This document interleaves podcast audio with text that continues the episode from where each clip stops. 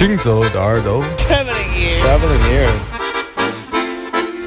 Путешествие слуха. Синзо de Erdo. Gen de oren. Hangzalide. האוזניים ההלכות יחד עם המוזיקה. Les oreilles qui marchent à travers le monde. Shinzo de Hardware，行走的耳朵，行走的耳朵，你可以听见全世界。行走的耳朵，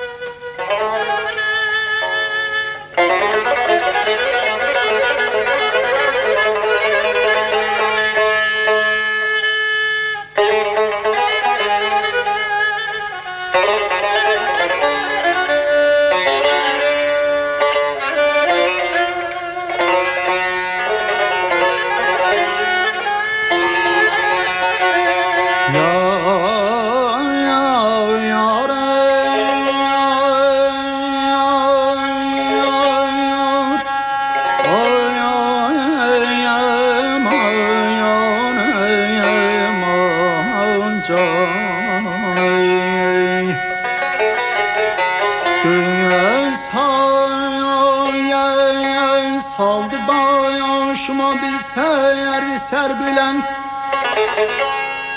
Kiyem dertli bir rübayede Reftar dilpesendi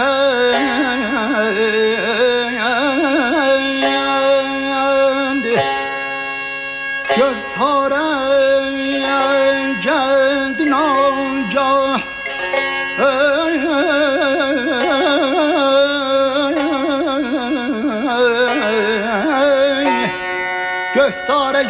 nagah açıb ləlin uşuq həyəndi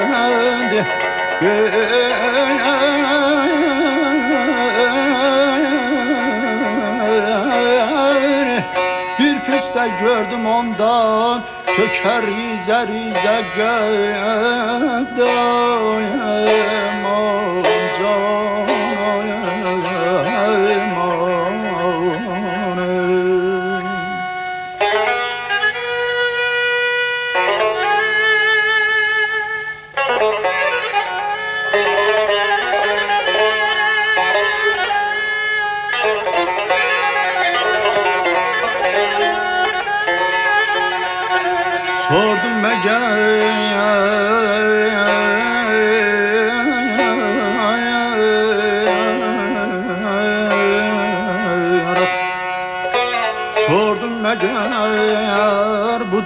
Cihandır dedim dedi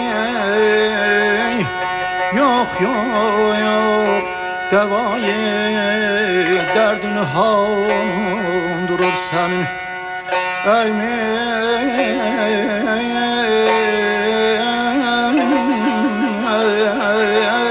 miş Eymiş hilal üstüne terfi külahını Çağır.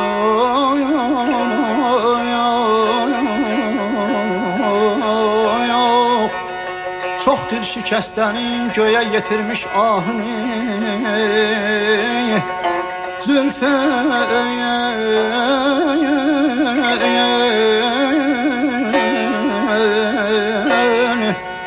Zülfün dağıttı, gizledi əbr mahini Gördüm yüzünde helgeyi, zülfü siyahını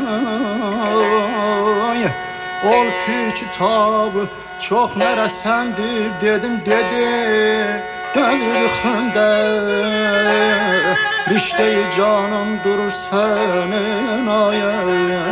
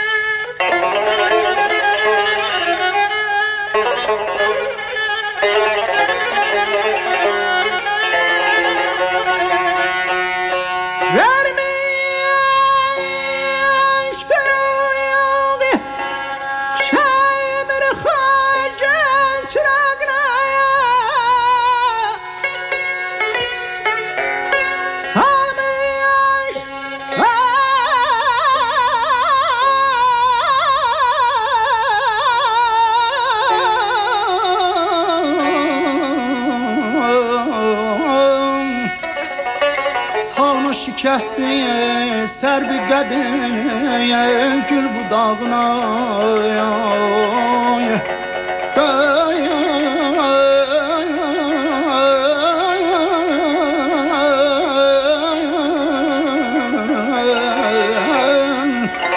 Düz servi tek basanda qədəm göz bulağına. Bir neçə xaridən ələm girmiş ayağına. Gülbergine batan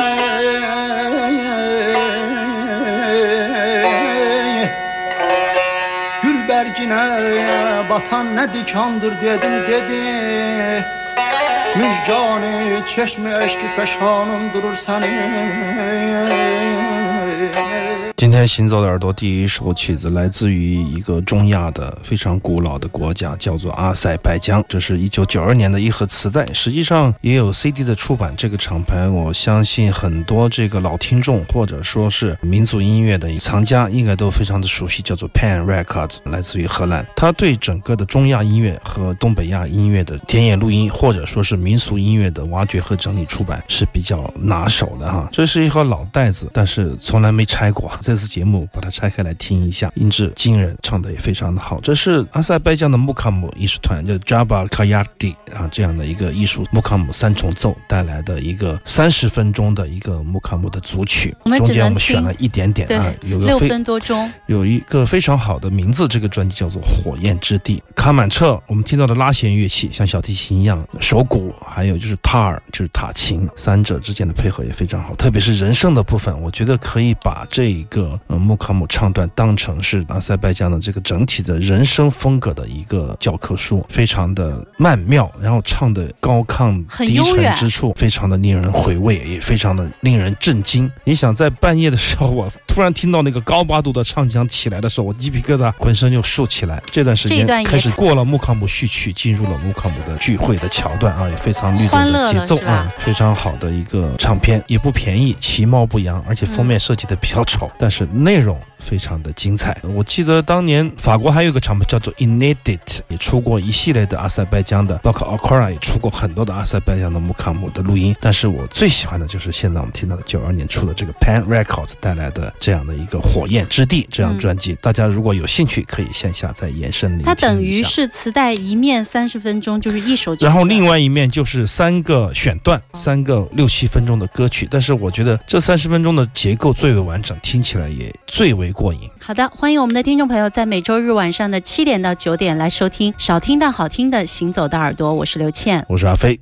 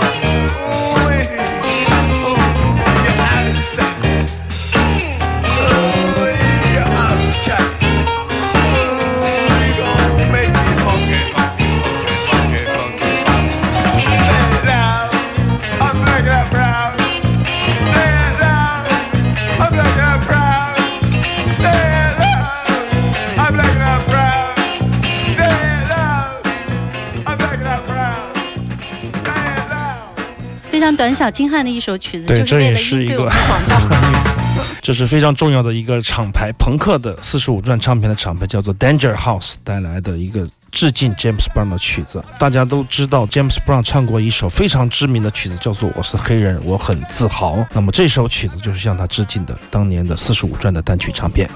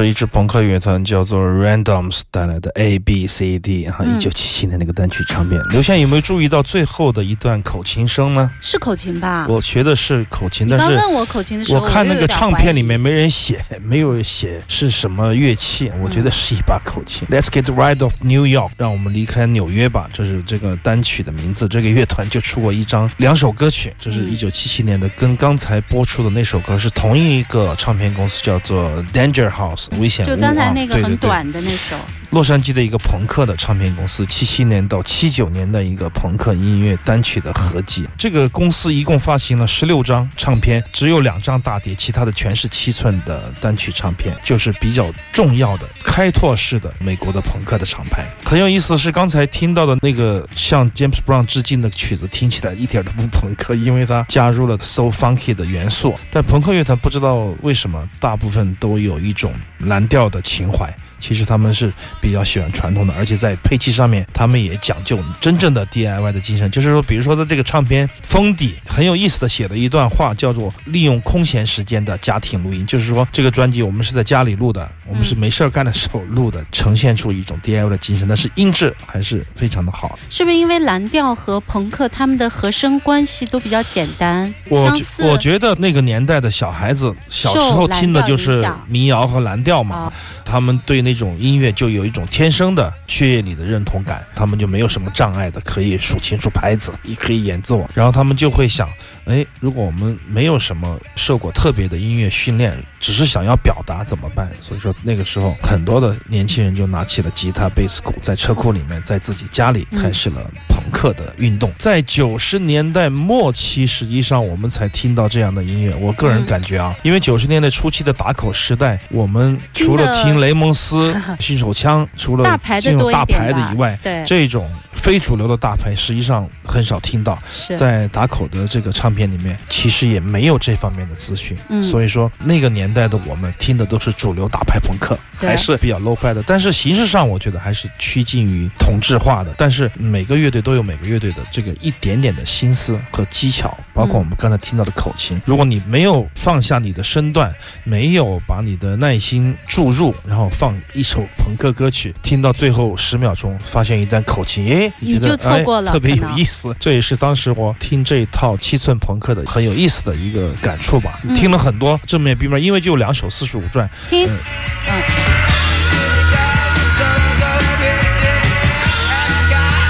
就是吧，，不是女生就是口琴啊，不 大家像女生听一下。啊。实际上这录音你看都是七十年代的了，对，非常好的一个历史的回望。当我们回头想的时候，在我眼里啊都是在洋垃圾堆里面 翻碟的情形。不知道为什么，很多时候你在一堆完全不知名的唱片堆里，能够听到你想听的或者说喜欢的，确实不容易。特别是在这种资讯蒙昧的时代，觉得非常的困难。但是也回想起来是非常幸福的事情。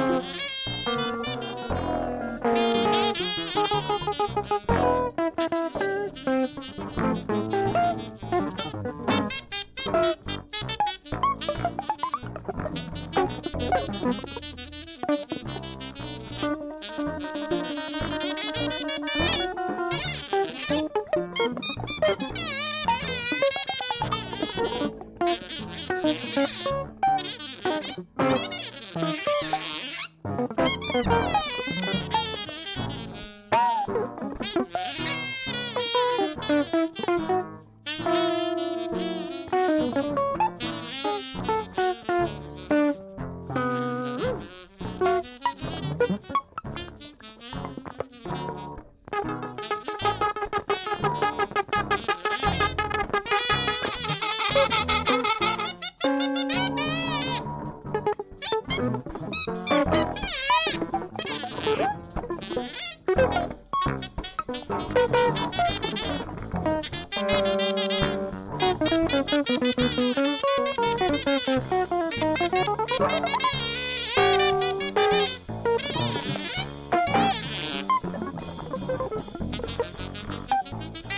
フフフ